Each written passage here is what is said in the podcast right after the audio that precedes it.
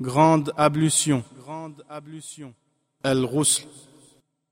Le roussel désigne les grandes ablutions, c'est-à-dire le lavage du corps en entier.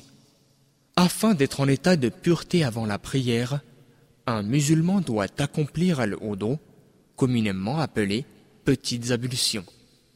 Cependant, dans certains cas, les grandes ablutions, ou roussel, doivent être accomplies obligatoirement. Cela concerne les cas suivants. Premièrement, après une relation intime ou une éjaculation en état d'éveil ou de sommeil suite à un rêve. Deuxièmement, après un cycle menstruel complet ou après les lochis pour les femmes. Troisièmement, après une conversion à l'islam. Quatrièmement, après le décès d'un musulman et avant son enterrement. Le rousle est aussi recommandé dans les cas suivants, mais sans être obligatoire. Premièrement, le jour de la prière du vendredi. Deuxièmement, avant de se mettre en état de sacralisation, soit pour le Hajj, pèlerinage, soit pour la Umrah. Troisièmement, en entrant à la Mecque et le jour de la station à Arafat. Quatrièmement, après avoir lavé un mort. Pour le rousle, on procède comme suit.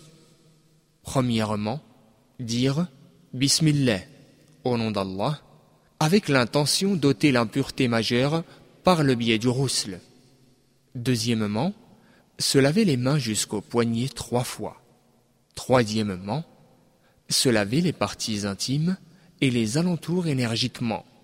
Quatrièmement, accomplir les petites ablutions au dos. Ici, la personne a le choix de se laver les pieds au cours de son odo ou de les laver à la fin du rousle. Cinquièmement, passer les doigts humides sur les cheveux. Sixièmement, verser de l'eau sur la tête et la laver avec les oreilles trois fois. Les femmes ne sont pas obligées de dénouer leurs nattes, il leur est seulement ordonné de verser une poignée d'eau sur leurs cheveux en les frottant sans les dénouer.